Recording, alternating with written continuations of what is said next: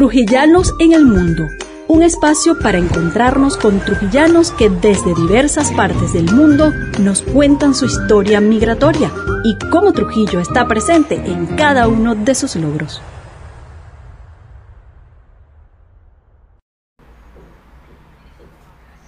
Bienvenidos amigos a una nueva edición de Trujillanos en el Mundo, hoy con una invitada que para mí es de lujo, porque de verdad que María Alejandra Briceño, la corte, eh, bueno, creo que aquí en Trujillo muchos la conocen, han, sabido de su historia, porque ha sido una mujer que sembró mucho en este estado con todo eh, su trabajo en el área de emprendimiento, de innovación. Eh, formó parte de diversas organizaciones y de, empresas acá en el estado. Trabajó en su momento con otra invitada que ya tuvimos en este programa, como fue Ana María Romano, en su eh, Fundación Humanizarse. Además, fue la primera mujer presidenta de ACOIMBA en el estado Trujillo, docente por muchos años en la Universidad Valle del Monboy. Eh, y bueno, consultora empresarial. Eso fue lo último que María Alejandra realizó acá en Valera antes de que en el 2018 decidiera emigrar. Hoy está en Buenos Aires y desde allá nos va a contar su historia. Hola María Alejandra, bienvenida.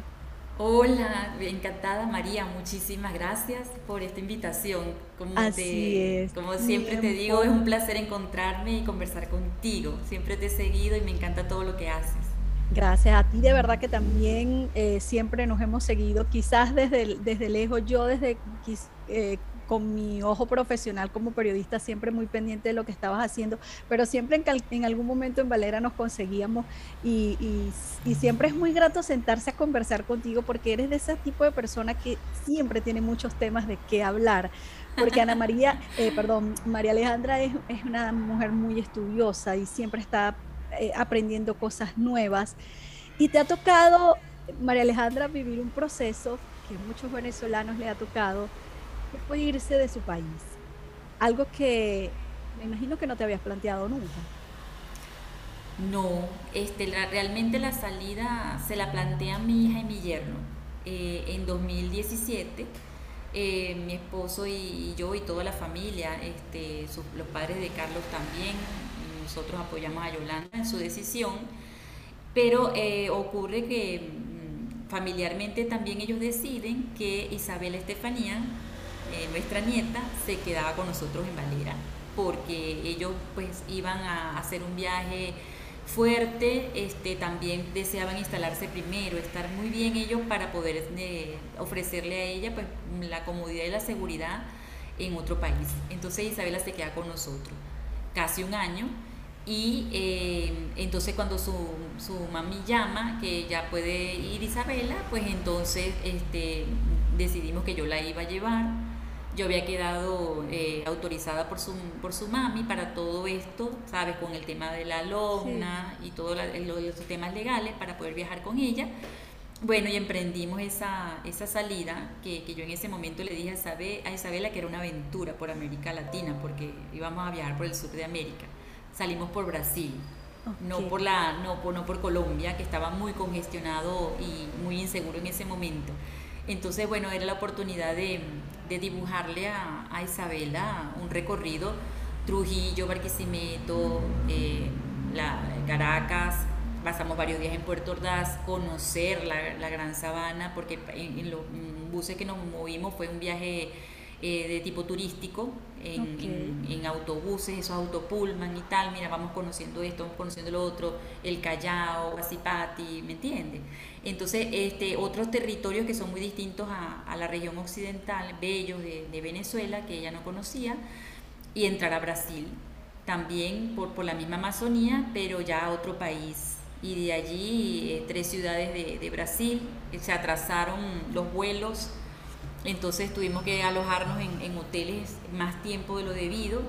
A la final, pues un viaje que a lo mejor en, tres días se, realizaba, duramos como ocho días de, viaje. Pero siempre eh, acompañados de familias venezolanas muy, muy solidarias, muy queridas, que nos hicieron sentir seguras porque íbamos solitas.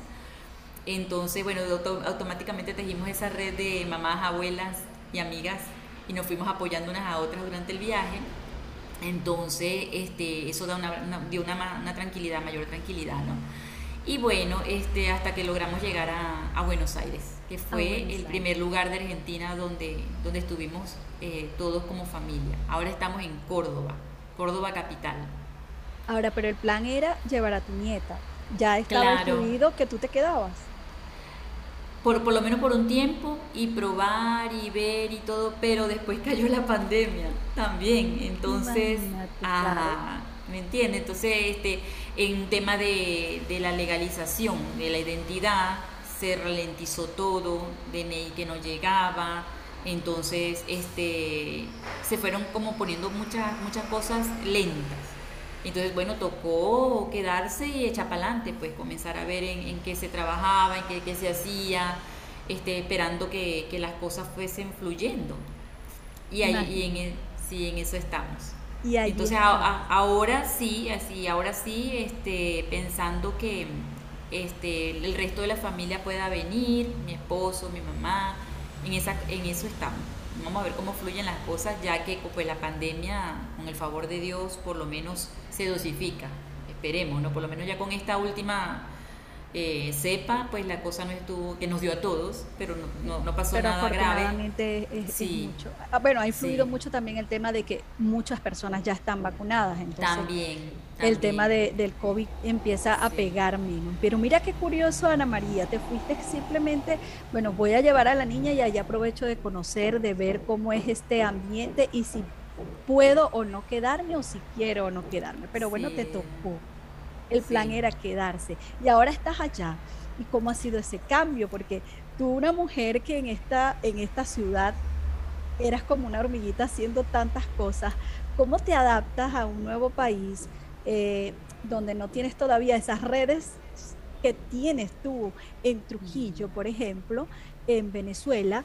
Y, adaptarte, además en ese momento justo en el que todo el mundo tenía que estar encerrado.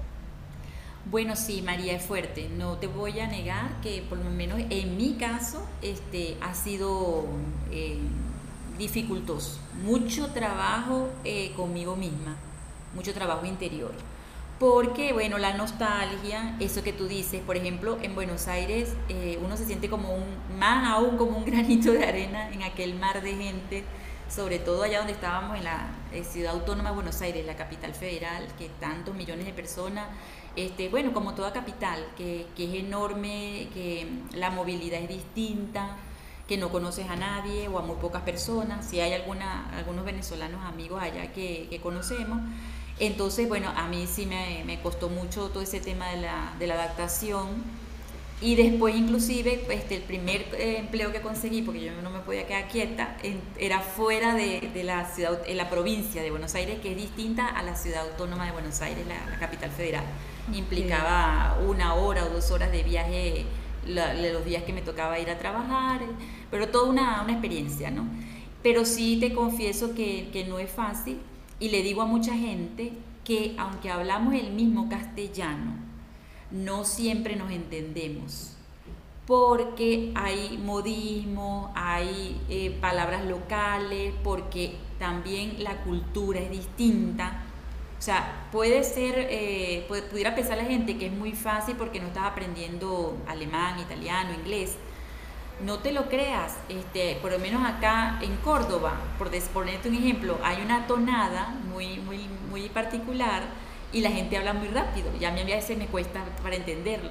Pero en Buenos Aires también conocí personas este, de, que, tienen mucho tiempo viviendo, por ejemplo, en, en Argentina, pero que son de, de Paraguay y entonces la forma como ellos hablan, que mezclan palabras con el guaraní, y entonces yo tampoco entendía lo que me estaban diciendo. Y, se, y, la, y las propias palabras de, de Argentina. Claro, Entonces, que no digas esto, abu, me decía ella Isabela cuando entró al colegio, porque esa palabra aquí es una mala palabra. Y nosotros la decimos con toda este, normalidad, pero acá no es una palabra que se dice en público. Entonces ella y mi hija pues me iban enseñando y mi yerno, ¿no? pero parece mentira. Y está el tema cultural también, este, que nosotros eh, vemos cosas pues muy distintas, este, en, todos los sentidos. En, por ejemplo, las fiestas navideñas no las celebramos de una manera similar. Sí. Y nosotros somos más navideños. somos, para nosotros es más importante, más, más bulla, más encuentro. Acá la cosa es un asado, pero los asados también lo hacen todos los fines de semana. Entonces, no es sí, diferente. Es algo diferente, definitivamente. pero, de, pero definitivamente eh, lo que he visto de Argentina, ya había venido en 2007 en una actividad de la universidad, es preciosa, es, una, es un país eh, con mucha gente emprendedora, con mucha gente innovadora. Este, es un país mm, que debería estar mejor también por dadas sus riquezas y bellezas naturales que le dan cantidad de ventajas comparativas y creo que pudiera tener muchas más ventajas competitivas, eh, pero, pero siento que como, como, le pasa a muchos países de América Latina, como nos pasó a nosotros, hay factores ¿verdad? sociopolíticos que se lo impiden. Habría que hacer unas cuantas reformas del Estado, por ejemplo en el área tributaria, para que todo ese espíritu emprendedor y esa capacidad de innovación que tienen los argentinos pudiera fluir con, con, con más potencia porque no es fácil emprender en la Argentina, ni para los argentinos ni para los que llegamos afuera. por ejemplo, los trámites y el peso tributario son dos desafíos bien fuertes acá comparado con otros países de América. Así es. Mari, y, y le pesa a una persona tener tanta información, tener tanto conocimiento, haber desarrollado tanto en su país, cuando llega a un nuevo país a comenzar prácticamente de cero, no es cero, pero, pero es, empezar nuevamente. Bueno, es fuerte también por lo mismo, ¿no? Porque de repente entonces cuando tú comienzas, a, por ejemplo, a llamar el taxi y tú ves que es un economista venezolano y cuando tú le preguntes dónde vienes tú, ¿no? de, de PDVSA o de las industrias de Guayana o qué te digo yo, de, Polar, y, bueno, pero lo que le ha tocado es estar eh, como Uber, ok, o cuando tú te consigues las cajeras en los, en los automercados y son colegas, administradoras o contadoras, entonces, claro, ellas van haciéndose un camino y yo sé que no se van a quedar allí y que seguramente el economista va a montar su compañía de taxi porque nosotros somos así, pero pega, pero pega, ¿me entiendes? Porque, porque entonces tú vienes de, de unos niveles académicos, de formación y de trabajo y no todo el mundo logra insertarse este, en el mismo nivel de manera inmediata, porque hay reválidas, porque hay estudios, porque sencillamente no te conocen entonces no, no, no, no hay la oportunidad, entonces no es fácil. Y sí, de verdad es, impactante, ¿no? Entonces, eso sí, no ha habido, para ver, chequeo rapidito, pero no ha habido, por lo menos acá en la Argentina, la primera persona de la que yo recibo una queja de un venezolano, este, en el sentido de que ustedes son muy trabajadores, ustedes son muy respetuosos, ustedes son muy eh, organizados, a ustedes les gusta vivir bien eso sí, ese siempre se, cuando te, ah, venezolana, ah, bueno, mire que yo, la fulanito trabaja conmigo y es venezolano, o la esposa de fulanito también trabaja con mi esposa, y, y todo en el sentido de que se crea de una vez como una disposición a, reconocer eh, el valor del venezolano, por lo menos como persona trabajadora, emprendedora y, y echada para adelante. Hablaste hace unos minutos de ese primer trabajo. ¿Cuál fue ese primer ah. trabajo? Mira, de lo que aprendí en humanizarse, de la doctora Alba Moreno, de Ana María, de la doctora Elinel Cáceres, dando cuidados terapéuticos a una señora de 90 años, la señora Sara, que esa fue Lady Sara para mí, porque es una señora argentina que me recibió en su casa, pero, pero yo, yo la estaba supuestamente cuidando a ella, pero ella siempre me hacía sentir a mí como que era que su nieta o su sobrina que estaba pasando el fin de semana con ella, este, que me enseñó una barbaridad de la historia de Argentina y de la, de la cultura argentina, me, explicaba muchas cosas porque yo no las entendía, este, que me enseñó a preparar mate, las empanaditas, a doblarlas así como a ellos les gustan, a contarme, pues, a darme ánimo. Ella me decía, mire, yo tengo casi 100 años y pasamos por dictadura, por Perón, por democracia, por el 2001 cuando el corralito y todo pasa. Me daba mucho ánimo en ese sentido. De verdad que sí.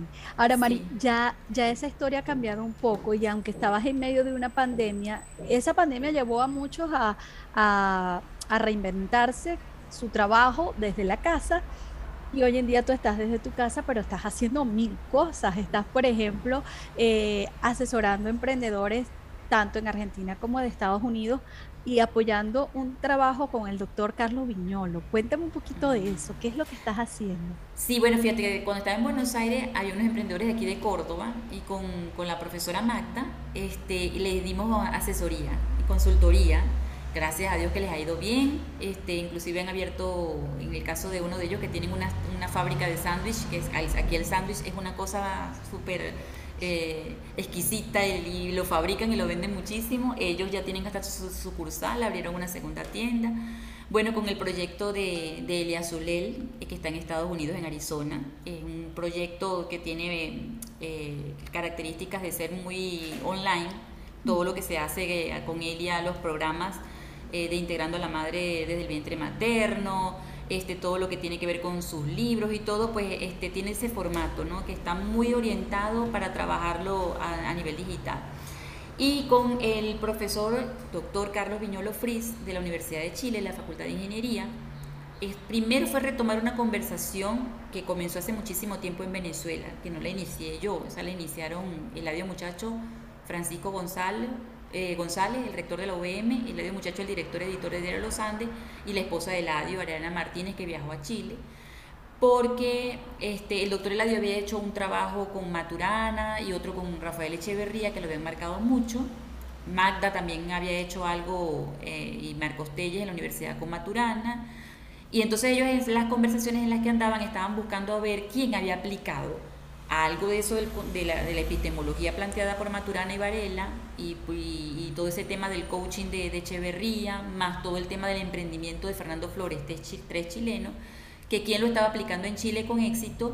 Y el Morocho eh, consiguió la información de que era el doctor Carlos Viñolo de la Universidad de Chile, de la Facultad de Ingeniería, que estaba haciendo la construcción de capital social en, en las regiones de Aysén, en la Patagonia, y de Biobío, con mucho éxito, y este, eh, para promover el desarrollo de esas regiones, lo que nosotros llamamos estados en Venezuela. Bueno, y ellos lo contactaron y, el doctor envió los papers y entonces comenzó el ADIO y a divulgarlo y el profesor Francisco y Magda lo, inclusive lo incluyeron en materias y de formación general en la UVM dentro de los paradigmas del pensamiento, todo este tema del constructivismo radical y la construcción de capital social. Nosotros a su vez en Acoimba usamos el modelo de, capital social y la agenda conversacional como una herramienta para reactivar la asociación, para aliarnos con los alcaldes que aunque eh, son de una ideología distinta, por ejemplo a la de los, empresarios, o la mayoría de los empresarios de Acoimba, pudimos con esa metodología conversar y hacer par de proyectos. El proyecto del BID del Banco Interamericano de Desarrollo que se hizo en Acoimba fue con apoyo de la Alcaldía de Valera, un, un proyecto que se hizo en la zona industrial de rehabilitarla, que se hizo con fondos del FOMIN, perdón, de, mentira, el FOMIN era el mismo BIT, no me recuerdo ahorita cómo se llamaba el fondo, pero era un fondo gubernamental venezolano con aval de la alcaldía, lo ejecutamos el proyecto de manera conjunta, una cosa inédita, o sea que una, una alcaldía chavista trabajara con un gremio empresarial en Venezuela por el desarrollo local y, para mejorar eh, áreas o zonas específicas de interés común. Eso fue eh, bajo ese paraguas de esa disciplina que inventó el doctor Viñolo, que es la sociotecnología, y con ese modelo de desarrollo este, a partir de la construcción de capital social, viéndolo como un proceso de conversar. Es decir, María, básicamente que se plantea que cuando entramos en una conversación como esta, donde no estamos discutiendo, sino que estamos realmente escuchándonos con mucha atención, al final de la conversación, cada una de nosotras va a salir transformada. Cuando realmente conversamos, no solo dialogamos, opinamos o discutimos, sino que estamos conversadas, que tenemos el corazón, la vista, el oído puesta en la conversación. Y ahí opera una transformación. Entonces, cuando esa metodología, ¿verdad?, se, se lleva a localidades y ponemos a los diferentes actores a conversar de esa manera, para generar una agenda común, como una agenda de desarrollo local, para formular proyectos eh, compartidos y, que van a ser apoyados por todos. Entonces la, la gente comienza a transformarse y en esa transformación, esa expansión de conciencia que ocurre en la persona, que ocurre en mí, que ocurre en ti, se va transformando también la región. Entonces, bueno, este, eh, en el marco de la pandemia, el diario Los Andes estaba publicando en antecito y durante la pandemia, de nuevo, trabajos que tenían que ver del doctor Viñolo. Él estaba escribiendo columnas para el diario de Los Andes. Y este, conversamos Magda y yo con Eladio, que bueno, con todo eso que se estaba hablando, y entonces no recuerdo a quién se le ocurrió que por qué no hablábamos con Viñolo, y nos volvimos a contactar con el doctor Viñolo, y comenzamos a conversar los sábados eh, a, los cuatro. Por mucho tiempo estuvimos conversando los cuatro. Y entonces luego el doctor pues, nos fue planteando que por qué no pensábamos en, en, crear una comunidad de constructores de capital social en Trujillo, que ya existe, creo que Catarina Bassing te estuvo hablando de eso, me comentó. Este, Ajá, ya existe esa comunidad de constructores de capital social en Trujillo y que porque algunas personas este, no de esa comunidad no trabajábamos con él también allá en su programa latinoamericano de innovación y sociotecnología en la Universidad de Chile, no importa que fuera a distancia, que lo hiciéramos online aprovechando todo lo que estamos aprendiendo con la pandemia. Y entonces estamos trabajando eh, María Alejandra Briceño y Carlos Calderón. Yo desde acá, desde Córdoba, y Carlos está en Venezuela, en Sabana de Mendoza, Estado Trujillo. Y Carlos Calderón eh, es el director de, una, de la investigación en este programa y yo he sido la directora ejecutiva, todo a distancia, en un equipo chileno-venezolano y la economista Beatriz Abreu, que ella ha estado entre Estados Unidos y México y ahora está en Valera, eh, eh, eh, ha estado estos meses, ella es pasante en el programa. Beatriz, ¿quieres aprender más porque está haciendo su curso sobre capital social y quieres conocer más? Bueno, véngase como pasante para el programa y hemos estado trabajando los tres. Ella ahorita ha estado full trabajando con Eladio, con Morocho, con Carlos Calderón. Ayer hicieron el primer encuentro este, de este año con la comunidad Isnotú y crearon, creo que la noticia salió hoy por el Diario de los Andes, crearon una, un equipo para construir capital social en Isnotú. Entonces, con, con esa visión de que, de que Isnotú sea paraíso espiritual de Venezuela. Este, sabes que Morocho está enamorado del tema José Gregorio, todos estamos felices por su beatificación, entonces se escogió Isnotú este, por el valor simbólico tan potente que tiene esos valores de, José Gregorio, que, si tú recuerdas también en el año 2000, cuando creo que fue la Benevisión eh, y la Fundación Cinero preguntaron a todo el país que quién era el venezolano del siglo XX y, dijeron, todos escogimos que, era, que fue José Gregorio Hernández. Bueno, entonces este, en función de eso, desde allí hay muchas cosas que, rescatar. A mí me da mucha alegría porque por, por, mi familia paterna yo vengo de Inutú también, entonces a mí me da eso una felicidad enorme que, que ese lugar de donde tenemos también nosotros este, las raíces por los briseños, Torres, este, pues podamos tener la oportunidad de hacer algo por, por esa comunidad. Entonces, bueno, con el favor de Dios. Qué maravilloso escucharte todo eso que tú me estás contando eh, y, bueno, ya lo adelantaste de esta comunidad de constructores de capital social. Qué, qué cosa tan espectacular que me parece maravilloso de verdad, eh, María Alejandra, porque ¿qué, tanto nos hace falta eso en nuestro país, en nuestro estado Trujillo? Bueno, y el doctor Eladio ha sido un hombre comprometido con el desarrollo de este estado desde siempre, junto con Morocho. Y, y, bueno, y que ya se haya logrado, por ejemplo, lo que me contabas hace unos minutos atrás, ese trabajar una alcaldía chavista con empresarios que no son de su ideología, eso cuánto nos hace falta. Siento que, que es eso lo que e, y por eso Venezuela necesita para, para poder superar toda la situación país que tenemos. Y miri, tú estás allá en, Argentina, ahora en Córdoba, ya no en Buenos Aires, y estás conectada con alguien de Chile y están haciendo una labor genial para este estado. Pero fíjate, sí, estamos conectadas. Yo estaba en Buenos Aires, Magda estaba aquí en Córdoba, que es parte de la comunidad. Al, Katarina Bassin es parte de la comunidad y está en Schmalkalden, en Alemania. está Rafael Maldonado, está Francisco González, está Eladio, está Karen Briseño del Centro de Animación Juvenil y está Carlos Calderón, que es un politólogo con el que hemos trabajado casi todo en, esta, las personas que te nombré y lo queremos muchísimo porque conocemos sus extraordinarias competencias humanas y profesionales. Ha hecho cosas maravillosas en el estado de Nueva Esparta, pero ahora está de vuelta en Trujillo. Él trabajaba para sigo la proveeduría y la Universidad Corporativa de Sigo allá en Por la Mar. Y entonces, bueno, este, esa comunidad de nueve personas que nos dijimos, pues si va conversando, vamos a, influir en el desarrollo de Trujillo y si conversando, que no, no, no, implica mayor inversión, ¿verdad? Este, podemos activar otros capitales más allá de los financieros que hacen falta, pero que no son los únicos, porque tenemos el capital humano que somos nosotros mismos, tenemos el capital eh, direccional, que es tener una visión clara de qué es lo que queremos lograr, y en este caso el desarrollo de Trujillo y la construcción de capital social, que se desarrollen todos los municipios de Trujillo si es posible, con sus 20 municipios y sus 93 parroquias. Nosotros que tenemos, tenemos eh, eh, capital relacional, porque conocemos todos muchísima gente y ahora tenemos mucha gente en, en todo el mundo. Y el capital ambiental, este, pues lo vamos creando nosotros desde el respeto mutuo, desde, desde ese cariño que tenemos y ese amor que tenemos entre nosotros, pero al mismo tiempo por lo que significa el valor de la trujillanidad, del cual nos sentimos tan orgullosos. Y, que vamos comprendiendo por lo menos los que estamos afuera que ser trujillano no es un, un asunto de solamente de un territorio, de, de, algo que tiene que ver con una región física, es también una, una condición del alma. Eso de ser trujillano y ser venezolano se lleva en el alma. Definitivamente. Mari, entonces, Isnotú se convierte eh, como una especie de piloto de, de todo ah, este proceso que ustedes están desarrollando.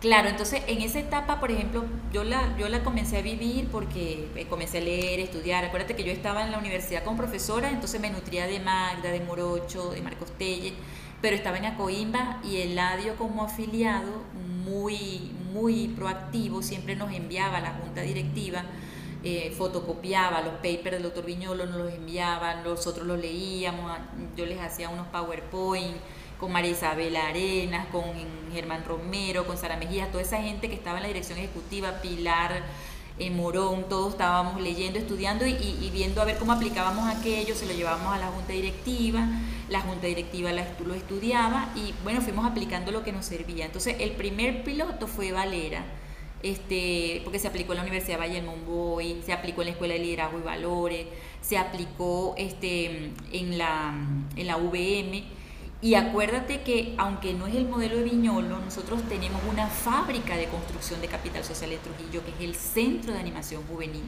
Ellos tienen como 40 años trabajando el tema de capital social en otro paradigma, pero muy valioso igualmente. Este, ellos de ahí también sacaron una cooperativa que me, me cuenta Eladio que es espectacular, que está creo que en La Plata 3, que hace cosas maravillosas también este, el Centro de Animación Juvenil ha unido al CESAP con el mm, padre Armando Jansen. Ahora están con la Universidad de Armando Jansen para la Innovación Social. Allí ahí tenemos un capital humano espectacular que, que, ha construido capital social en las comunidades de, Trujillo, no solamente de Valera, que ahorita también entiendo que están con un proyecto de, que tiene que ver con la alimentación en varios municipios del estado de Trujillo, de la ONU no cualquiera recibe este, esa responsabilidad, ¿no? Entonces, este, y bueno, en esta etapa, eh, motivados por, por, todo este tema de, de, lo que representa José Gregorio Hernández como trujillano universal, reconocido por, la, por, la, por una institución muy importante como la Iglesia Católica, pues la intención hacer focus en, en. Entonces, y colaborar, no es que nosotros vayamos a, intervenir en Isnotú ni a imponer nada en Isnotú, no, no. Nosotros lo que queremos es que esta información que nosotros recibimos hace tanto tiempo este, y que ahora está actualizada, está más probada, está más decantada y afinada, desde el programa que maneja el doctor Viñolo con su equipo, con Verónica Inostroza y otras personas en la Universidad de Chile, ellos la conozcan y la hagan un ajuste, adecuación a la realidad de Inotú y la utilicen de la mejor manera posible.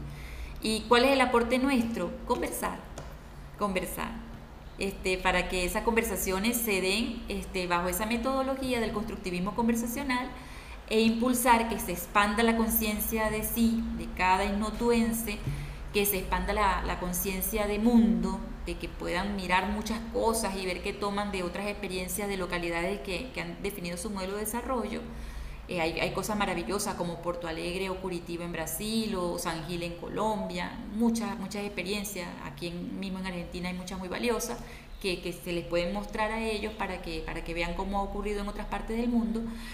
Y definitivamente ellos creen su modelo de desarrollo local y sobre todo que sea muy humano, que sea muy integral, que es lo que la propuesta que está haciendo el profesor Francisco González, eh, él le pone ese, ese, énfasis, ¿verdad?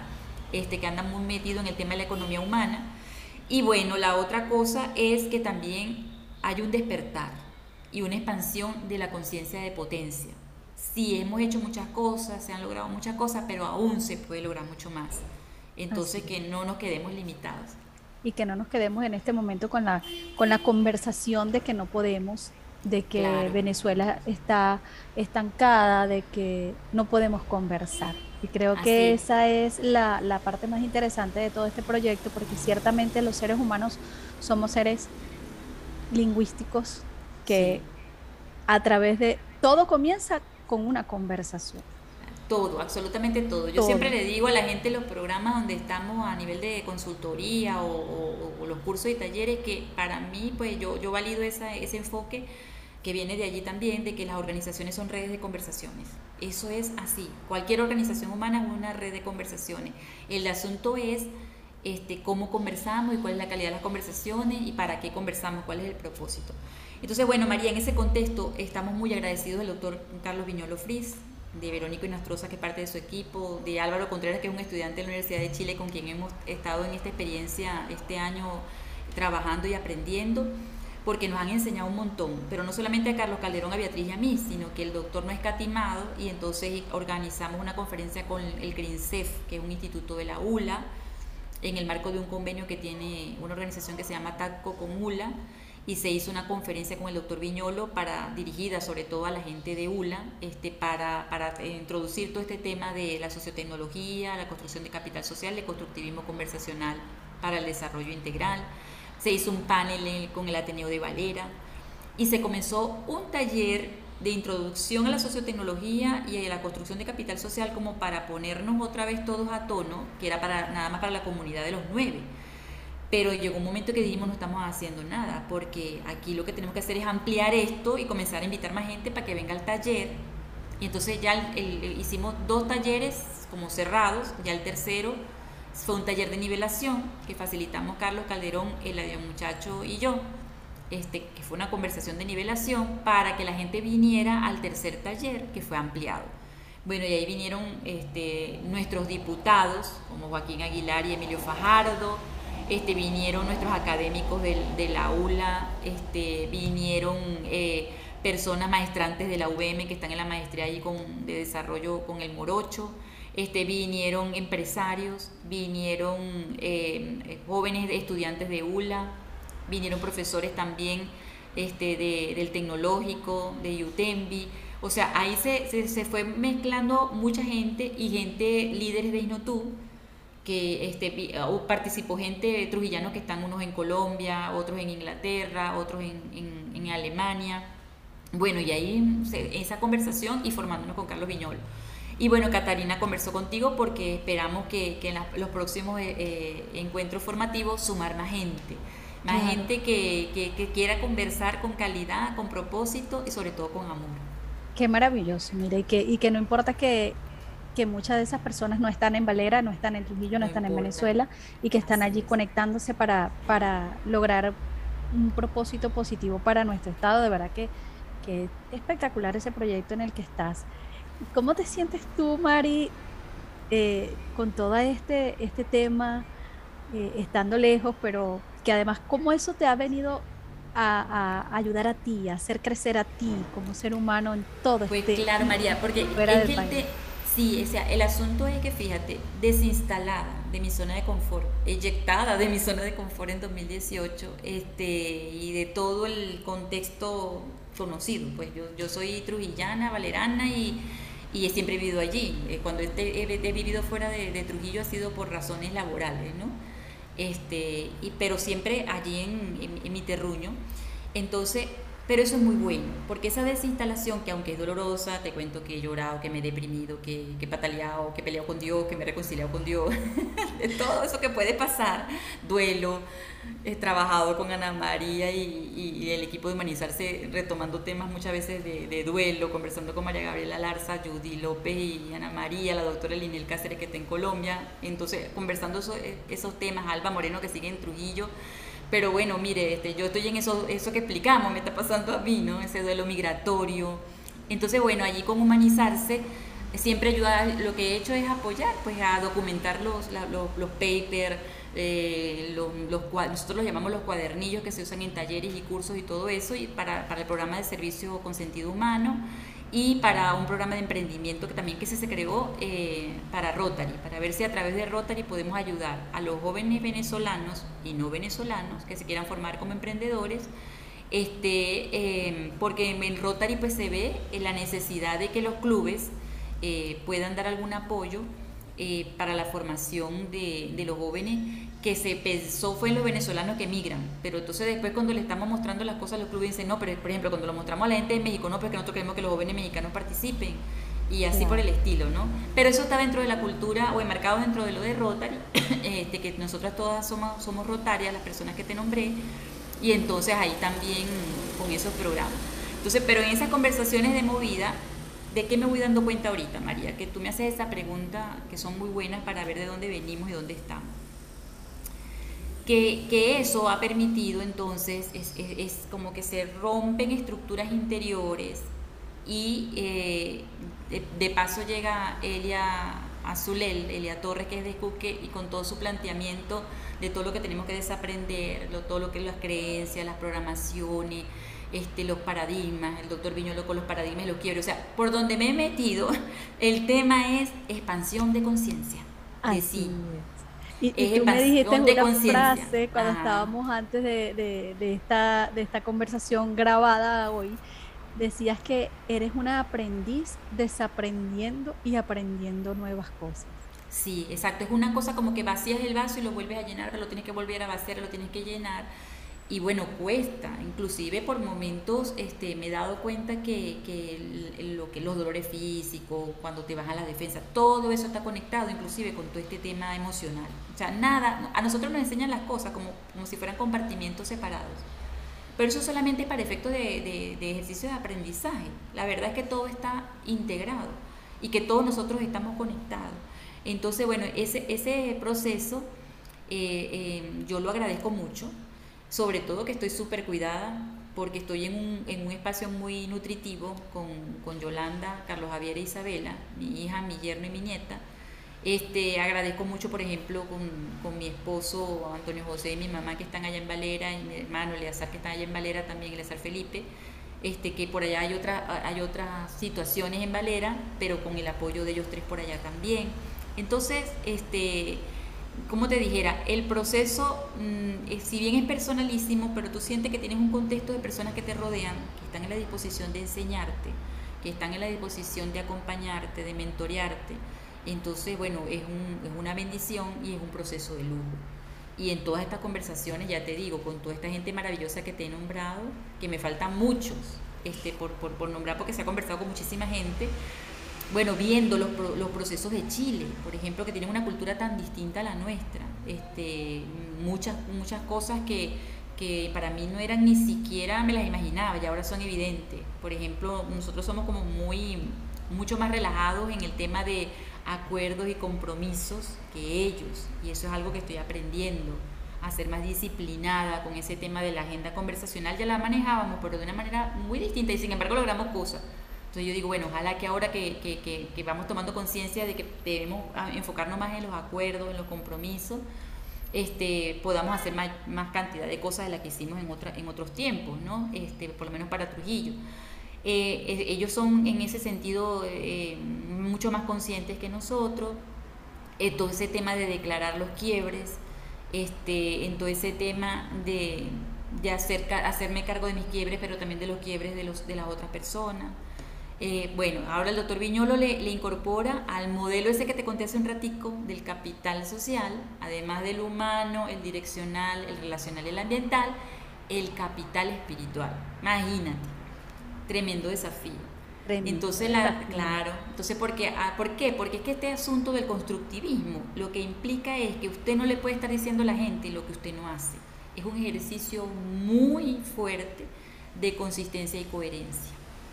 ¿Ves? Entonces, claro, si usted no lo practica, pues, pues, ni siquiera participe en esto, porque si no está dispuesto a cambiar, si no está dispuesto a transformarse, en las conversaciones, en aprender cosas nuevas, en darse cuenta que esto es un nuevo paradigma. Y yo lo comparo mucho, María, con hablar un idioma.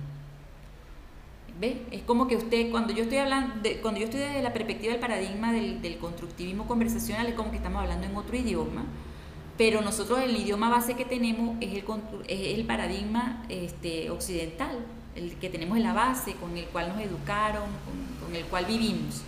Entonces, eh, no es fácil porque es como cuando tú estás, que, que si, si, estuviéramos en, en, un país de habla inglesa, por ejemplo, salimos a la calle y hablamos inglés, pero cuando llego a la casa sigo hablando el español, el castellano, algo parecido. Entonces, a ratos estoy aprendiendo a hablar con el paradigma constructivista, perdón, a conversar, a mirar, a oír.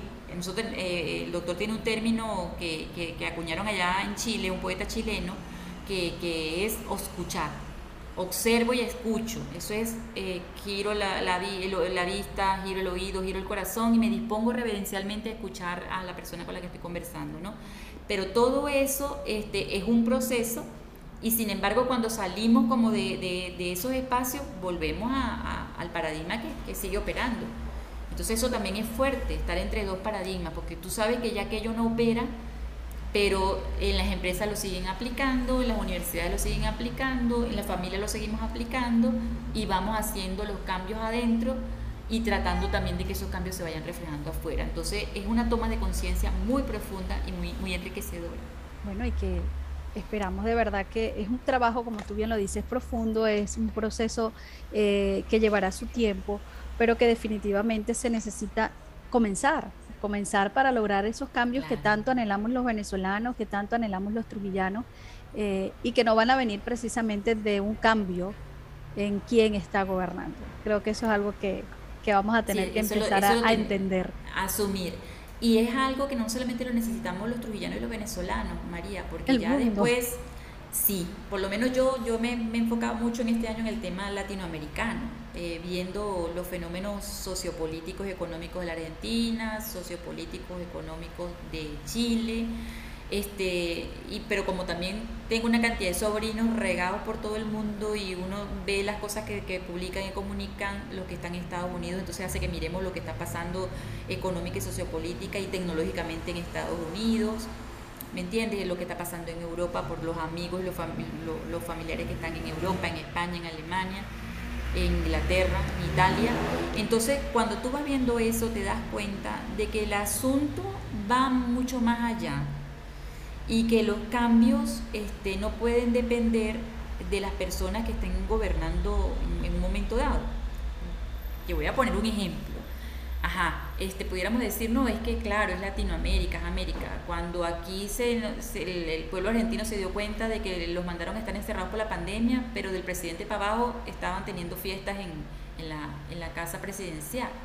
Pero entonces ahorita lo estamos viendo con el escándalo del premier de, británico.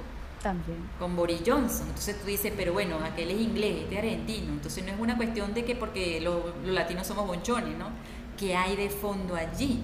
Entonces, ahí lo que hay de fondo son unos paradigmas de los cuales nosotros tenemos que hacernos conscientes y que tenemos que este, reinventarnos nuevas formas de, relacionarnos, nuevas formas de hacer política, nuevas formas de hacer empresa, nuevas formas de hacer sociedad. Este, y, y, ese es un trabajo que no podemos delegar. Esa expansión de conciencia tiene que ser de cada uno, no lo de podemos cada delegar. Uno de nosotros. Así es. Bueno, María Alejandra, y volviendo ya un poquito más a lo que ha sido toda esta vida, esa vida que, que has tenido ahora en Argentina, eh, has estado trabajando mucho hacia Venezuela. ¿Cómo has, has podido reflejar todo ese, ese, bagaje que tú has tenido hacia esa comunidad que ahora estás allí, eh, eh, en el que estás ahora in, inmersa, ¿no? Me hablaste de que colaboraste, asesoraste a algunos grupos. ¿Has podido abrir ya ese espacio de, ofrecer también tus herramientas a esa comunidad que te ha recibido? Sí, sí he hecho cosas, pero no de repente en la cantidad que quisiera. Esa es la, la, la expectativa de alguna manera que tengo a partir de este, de este año.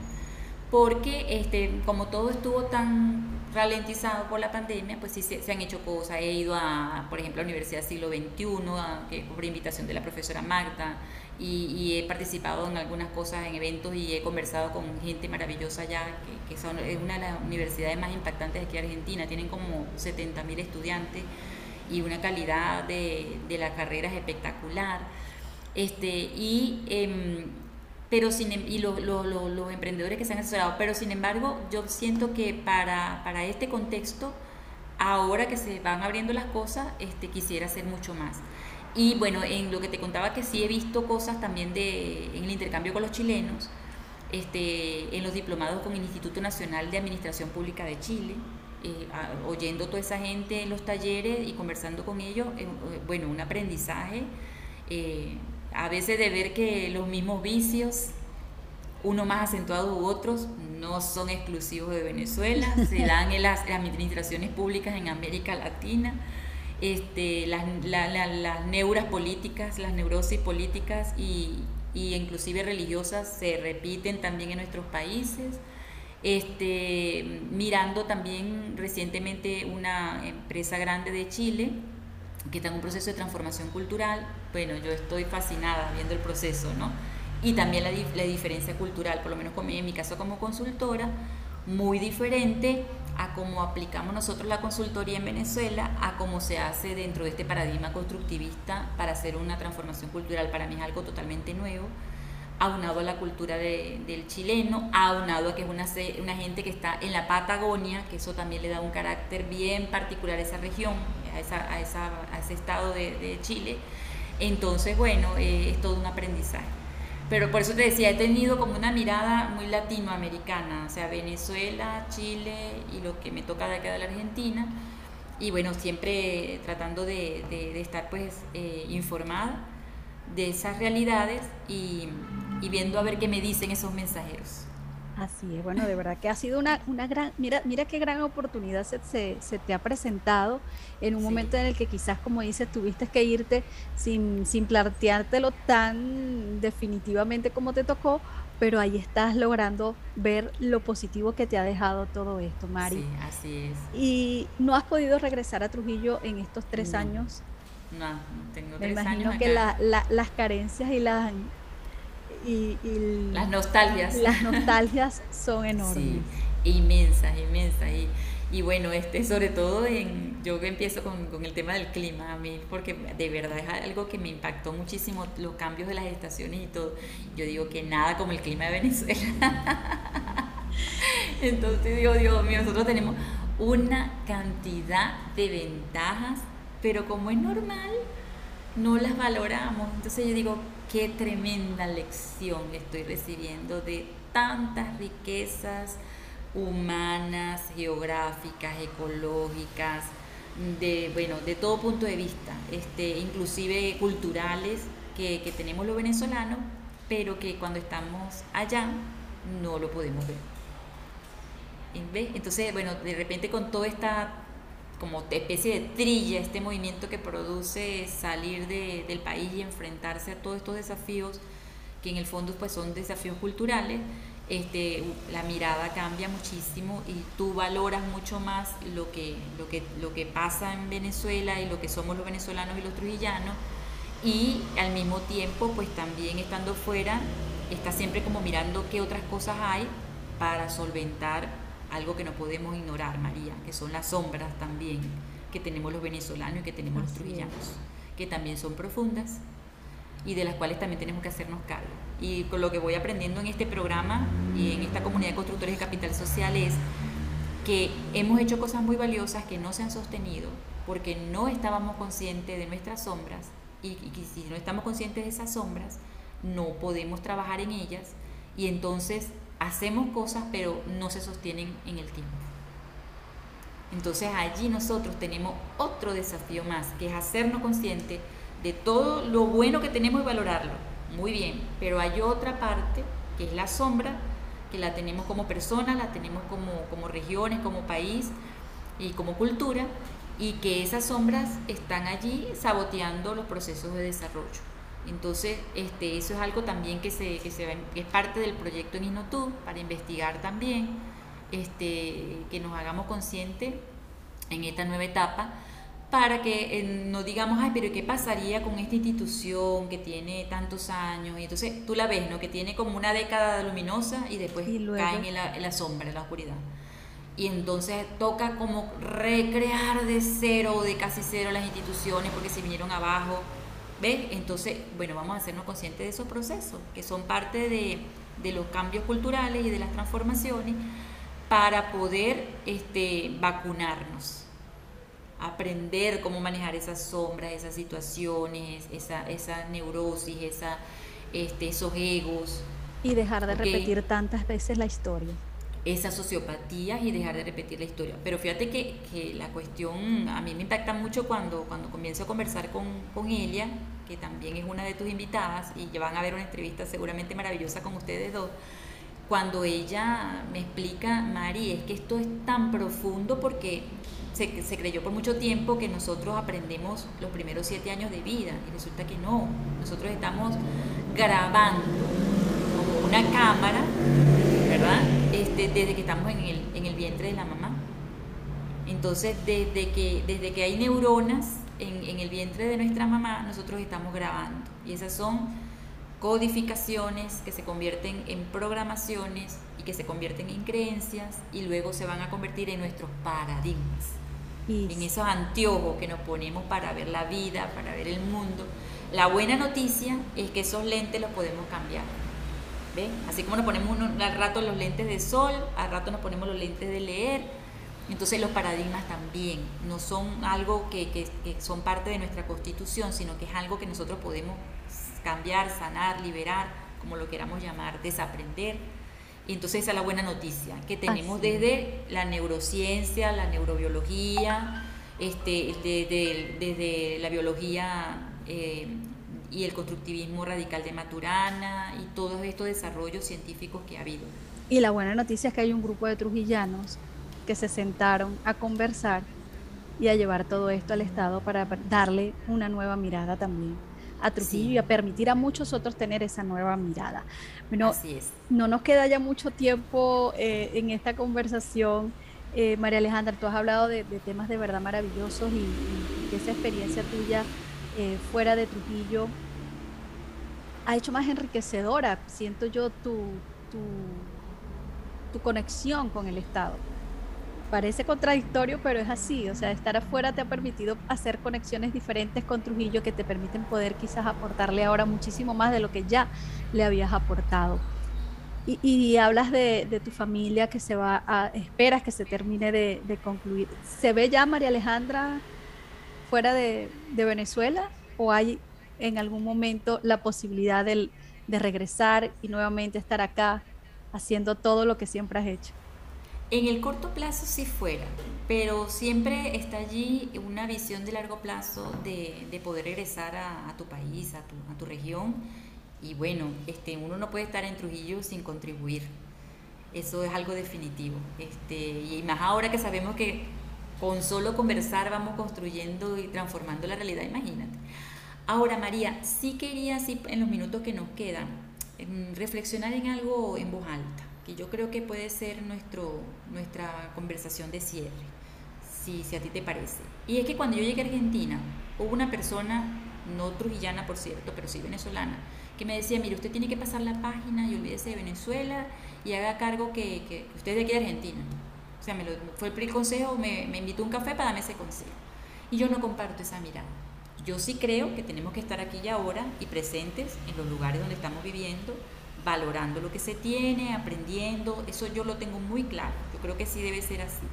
Pero no comparto que la gente que sale de Venezuela pase la página y se olvide de los, venezolanos que están allá. Porque yo pienso que es en esa capacidad de mantener una conexión solidaria, de compartir conocimientos, de conversar y de co-crear cosas donde de repente podemos eh, eh, encontrar este, ese efecto gatillador de la transformación que todos anhelamos para Venezuela. Yo pienso que debemos eh, mantener nuestra responsabilidad con esa patria que, donde nacimos, donde se formaron nuestros ancestros, nuestras familias, y este, mantener una conexión de algún tipo. Si ya no hay familia allá, pero entonces que sea de repente como inversionista ángel o como facilitador de algo, de algún proceso, este, pero mantener una, conexión con el grupo de, egresados de, quinto año de la universidad. Alguna forma que buscar a través de un club como Club de Leones, Club Rotario. Yo pienso que eso es importante, porque nosotros no podemos olvidar de dónde venimos. Eso es muy importante para un ser humano, recordar de dónde viene, para saber dónde está y para plantearse hacia dónde quiere avanzar en la vida. ¿Qué ha sido lo más importante que has aprendido en estos tiempos? Mira, yo lo más importante que he aprendido en estos tiempos es la confirmación de algo que encontré hace mucho tiempo, que se llama la senda de las nada. La senda de las nada, que es de San Juan de la Cruz. San Juan de la Cruz decía, este, y le enseñaba a, los, mm, ¿cómo se llama? A los frailes y a las monjas esta senda para elevarse espiritualmente. Decía, nada soy, nada sé, nada poseo, nada puedo y nada deseo. Entonces yo voy entendiendo que yo nada soy porque yo voy siendo en el convivir con los otros. Tengo que estar cambiando continuamente. Entonces, en ese sentido yo entiendo esto que dice San Juan de la Cruz. El nada sé, porque es que hay tantos cambios y ahora hay tantos descubrimientos científicos que hasta se conectan con conocimientos o sabidurías ancestrales que uno no sabe nada. O sea, tiene que estar muy abierto a, las cosas que, vamos encontrando en, el camino. En cuanto, por ejemplo, al nada poseo es el, tema de, apegarse, de no, de no sufrir por, lo que no tengo o si tengo, sino que adaptarse a lo que uno va teniendo en el momento, sin, sin apegos. O sea, este, y hacer las cosas y soltar, que a veces nos apegamos hasta el resultado, queremos que las cosas ya va, lo de tú va a pasar cuando tenga que pasar y con la gente que tiene que, ser y va a durar lo que tenga que durar, vamos fluyendo, ¿entiendes? ¿Sí? Entonces, bueno, eso, entonces no, no apegarnos en esas posesiones que nos apropiamos de personas, de instituciones, de procesos, fluir. Bueno, el tema del nada deseo, yo lo, yo lo, yo lo interpreto este, con el asunto de las expectativas, porque es que a veces que nos hacemos unas expectativas y entonces caemos en un síndrome de anticipación y sufrimos por lo que a lo mejor va a pasar y resulta que a lo mejor no pasa y de repente pasa otra cosa y es mucho mejor. Entonces, no, no desear tanto desde esas expectativas que nos vamos creando y nos anticipamos y sufrimos por anticipado. Este, y bueno, em, ahí por esa senda de las nadas, yo creo que va el aprendizaje eh, muy útil porque nos activa esa plasticidad neuronal que nosotros tenemos, que nos han enseñado ahora los, los neurocientíficos esa plasticidad neuronal es una gran ventaja porque nos hace flexibles, innovativos, empáticos. Entonces ahí voy con ese aprendizaje. Tu valor, María Alejandra. ¿Cuál el amor. El, amor. Yo creo que cuando haya el, el, amor es mucho más que una emoción y un valor, pero como valor, eh, cuando hay amor, eh, esa es la, como la cabeza de una constelación de valores. El amor hay, hay pasión, hay compromiso, hay integridad, hay responsabilidad, hay respeto. O sea, es como una, como una estrella, ¿sabes? Que va dejando un halo de, otros valores. Pero yo pienso que, el valor fundamental para, para mí es el amor. Bueno, maravillosa esta conversación que hoy estuvo llena de mucho amor. Y de verdad que te la agradezco. A ustedes también, amigos, por estar con nosotros y acompañarnos en esta edición de Trujillanos en el Mundo con esta, eh, bueno, invitada de lujo que tuvimos. Gracias, María Alejandra Briceño. Gracias a ti, un saludo para todos los trujillanos y las trujillanas este, que, viven en nuestros corazones y que deseamos la, mayor mm, oportunidad de desarrollo y transformación para ese Trujillo tan querido. Muchísimas gracias. Y muchísimas gracias a todos los trujillanos y trujillanas que están por fuera, que se mantienen conectados desde el amor. Así es, espectacular. Bueno, será hasta la próxima. Chao, chao. Besos. Chao.